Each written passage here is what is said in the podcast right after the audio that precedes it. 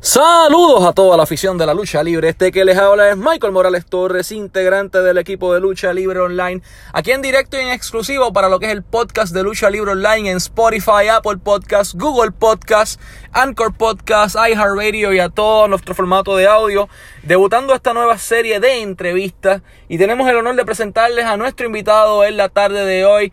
Él es directamente desde Estados Unidos para el mundo, Tommy Fierro, representing 80s Wrestling Classic. Tommy, how are you doing today, man? Good morning. How are you?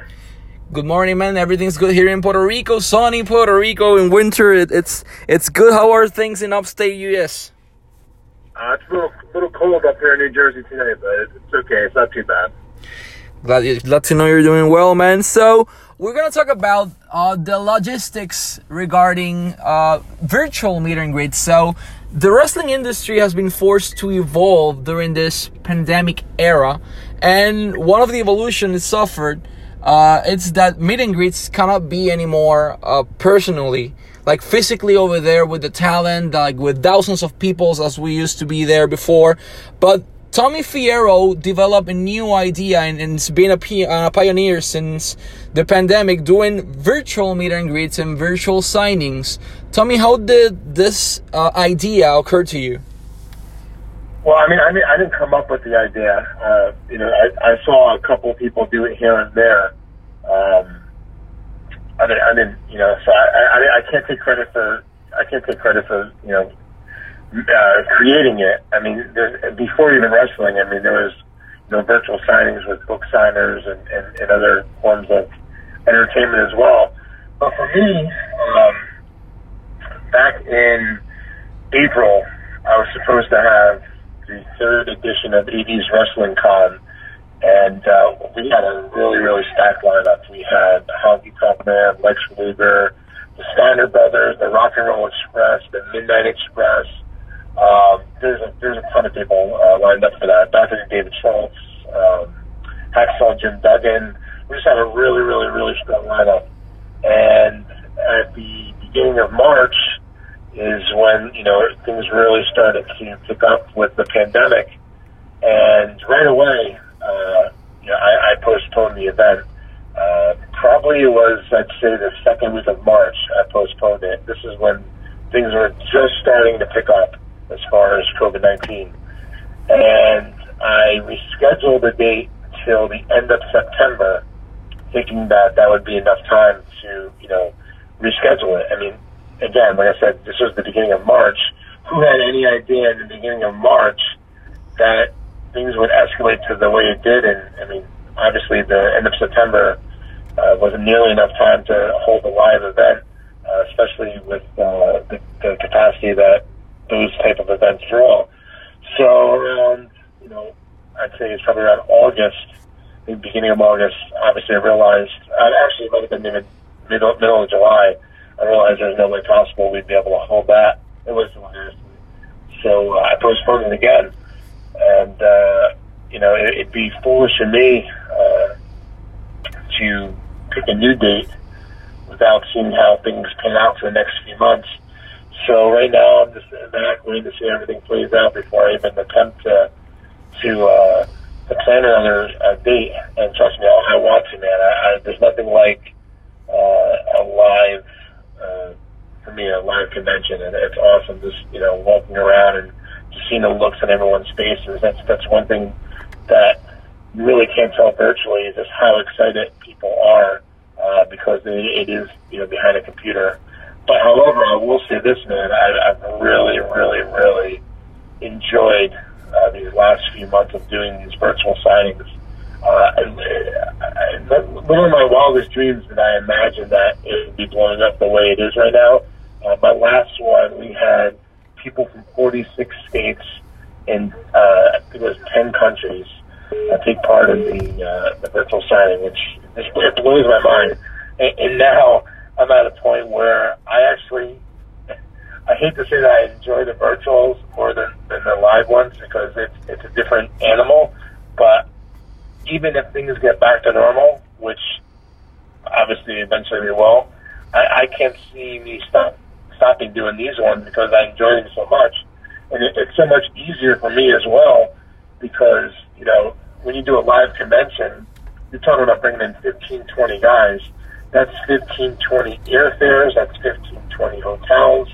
That's 15, 20 picking the wrestler up to the airport and bringing it back to the hotel, then back to the venue, and, and, and you know a reverse cycle when you're, you're bringing them back to the airport from the hotel to have them take their flight back home. So I mean that that's such a huge, huge, huge part of uh, the, the live conventions that it's so much work because you're you're dealing with so many moving parts and so many different people. Whereas a virtual one is just it's one guy. So I'm booking an airfare, I'm flying him in, and I'm bringing him to the hotel, and, and we're shooting. And it's so much for me. It's so much more enjoyable because it's so much more laid back. I'm not running around with like a chicken with its head cut off. Because at the live conventions, man, it's it's hard to even it's hard to even en- enjoy it because you're so you're so uh, being pulled in so many different directions, and you, you're just running around doing so many different things that you know you actually you know, don't get an opportunity to really enjoy it until it's over with. Uh, and the last couple ones, man, I, I tried to make an effort to just like stop for a minute and just take it all in, and and uh, but still, it's, you're so busy, especially when there's so many different guys involved and so many different activities involved with the live conventions. That's hard to do that. So I'm really enjoying the live ones, man. And uh, we have a lot coming up. We were doing it once a month. Uh, we had Cheeto in September. We had Sun Slaughter in October. We had Demolition in November. And each one, I saw more and more people taking part of it, and to the point where it's all these different countries involved now. So I knew that we were onto something, and uh, that's why I figured that uh, we should up it. And now we're doing two a month instead of one a month starting uh, this month in December. So I'm gonna translate to Spanish to all our Spanish speaking audience. Tommy obviamente deja claro que no fue el, inventor del concepto, pero sí es la persona eh, que lo ha revolucionado con estos meet and, eh, virtuales eh, y tomó otros conceptos de, de, artistas y de autores como inspiración para poder entonces ser la persona que comenzara a revolucionar eh, lo que son los, los, virtual signings y los meet and greets.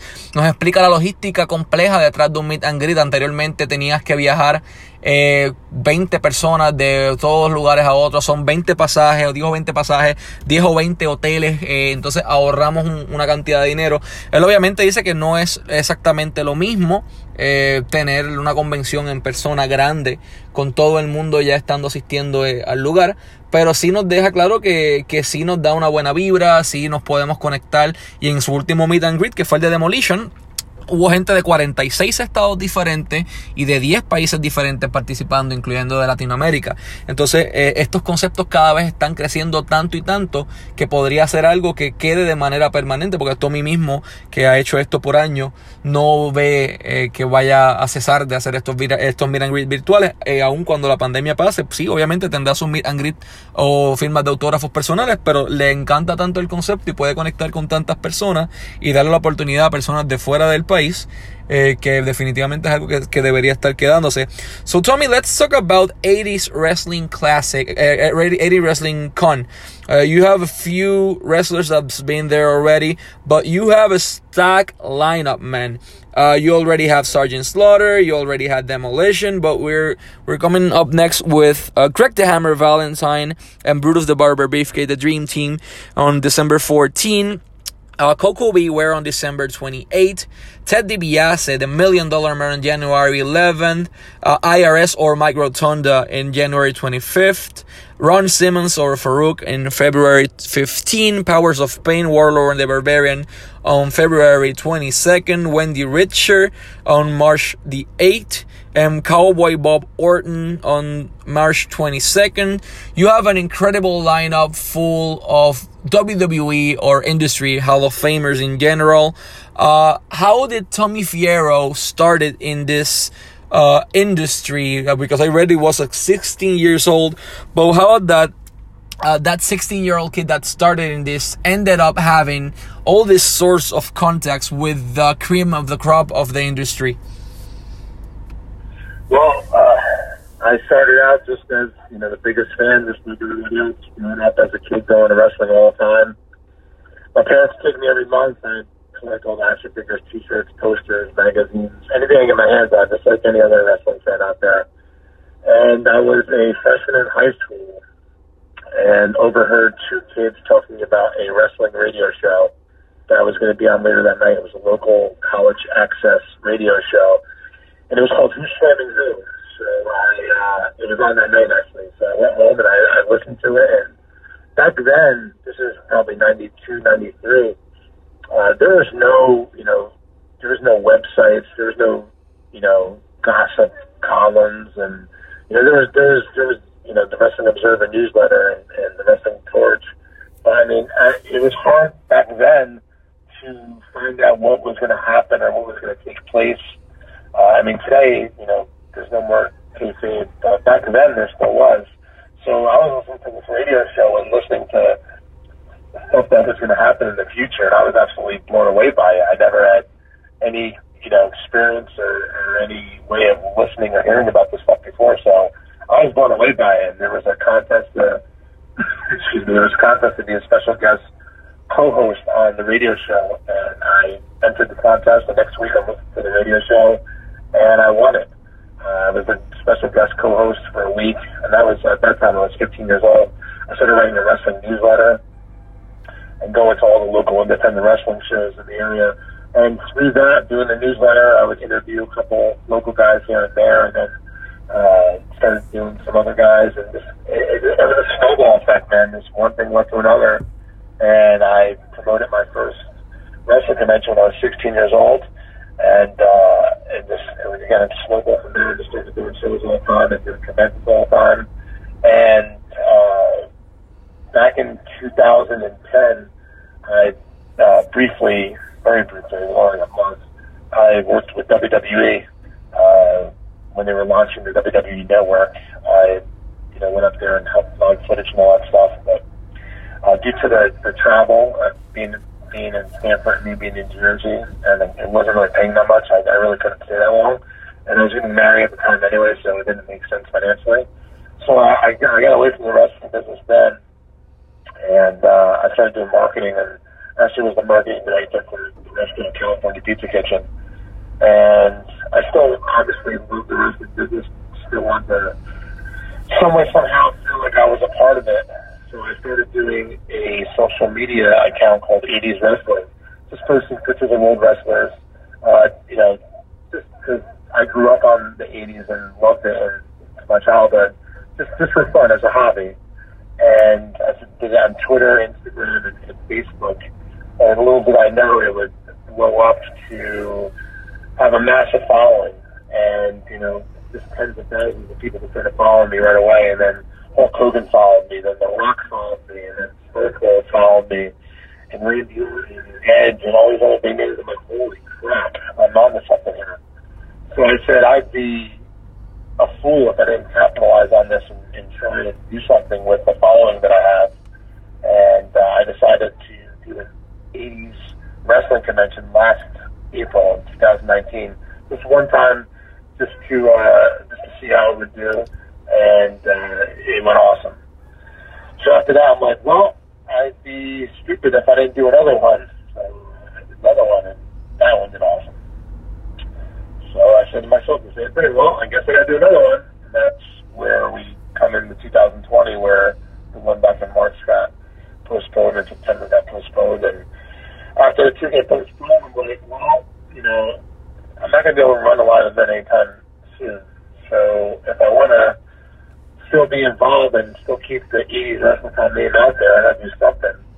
So then I just, oh, you know, a couple virtual signings pop up here and there, and then like, I got to do that. I go, for, for me, it's perfect because I have the following. It, it's I have the social media following to do that. Not only uh, can I, you know, promote to wrestling fans that are in New Jersey, now I can promote to wrestling fans that are all throughout the entire world. So I knew that I had the the social media following for it. I knew that it would work. Uh, I, again, I, I didn't think that it would take off the way to kick it off. It's, it's really, really wanted me to win. So I'm excited, man. Like I said, I, even if things get back to normal, I can't see me stop doing the virtual ones because I, I really enjoy doing them. I, I love for fans that don't have the opportunity of conventions coming to their area, a lot don't. A lot of these conventions are in Oklahoma and New Jersey, and uh, it's over, totally oversaturated up there.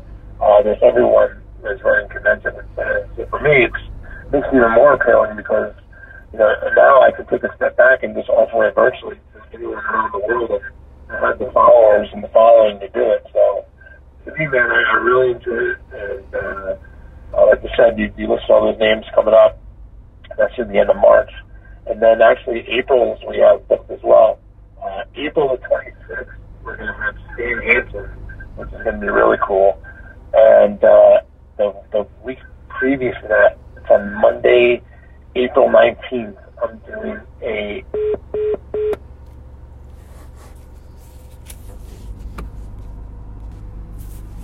So yeah, we have two upcoming signings coming up in, in April that you didn't mention that I'm really looking forward to as well. On April 26th, is going to be Stan Hansen. Uh, that one should be really cool.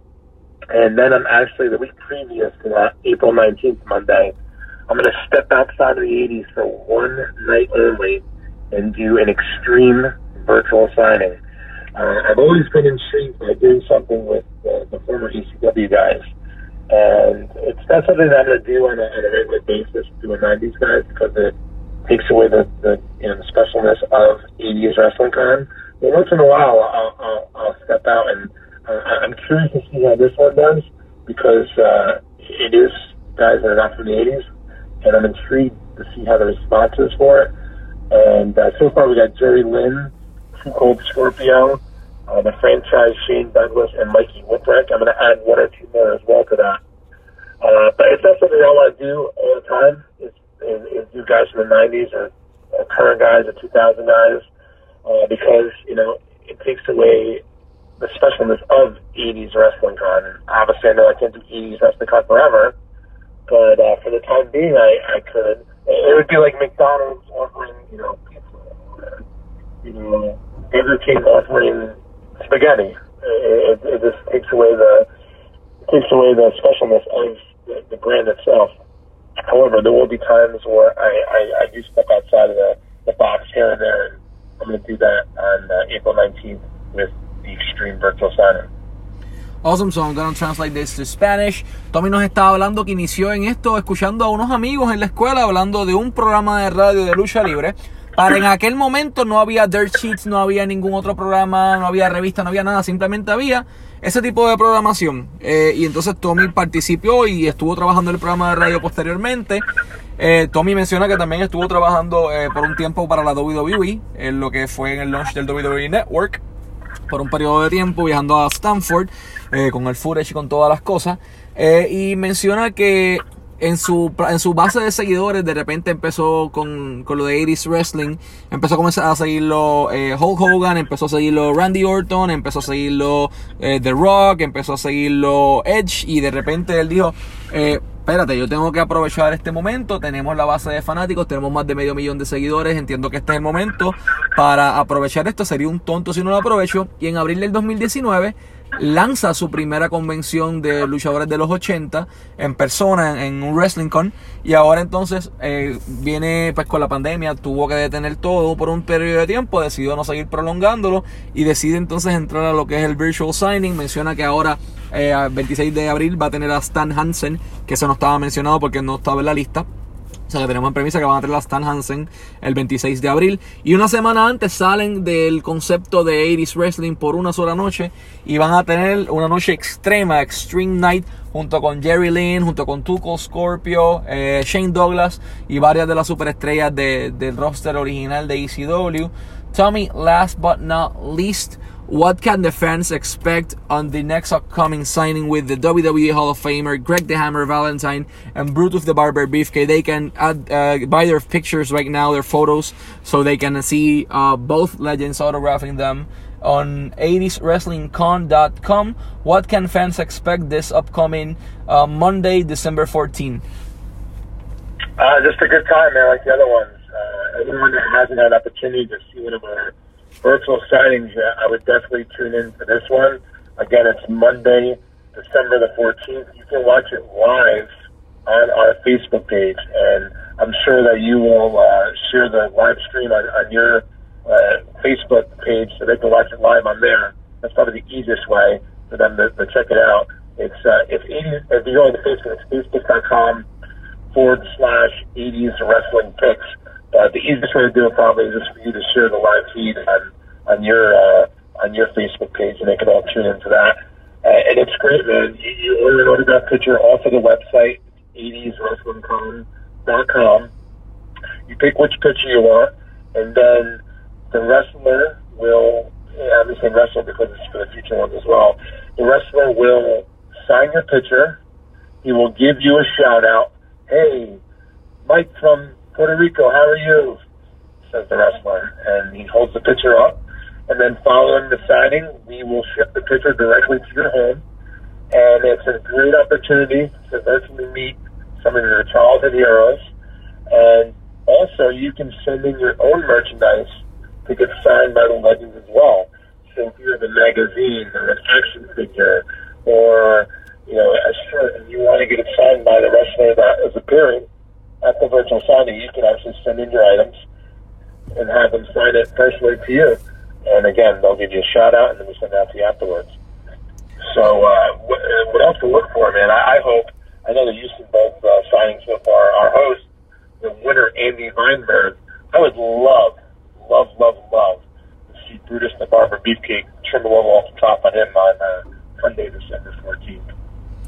Awesome, so I'm to translate that to Spanish. Al igual que siempre, pueden esperar un buen momento. Los luchadores van a estar el diciembre 14, específicamente las leyendas Greg the Hammer Valentine y Brutus the Barber Beefcake, dos integrantes del Salón de la Fama, como parte de este lineup increíble. Van a estar filmando fotos para ustedes y van a estar levantando la foto mientras la firman y enviándole un saludo, por darle un ejemplo, eh, saludos a Alejandro Coliboro de, de, Argentina y levantan la foto eh, junto con, con, la, con el shoutout que le están dando, van a mostrar la foto fotografiada con su firma auténtica y la foto posteriormente llega a sus hogares y tienen esta pieza de colección.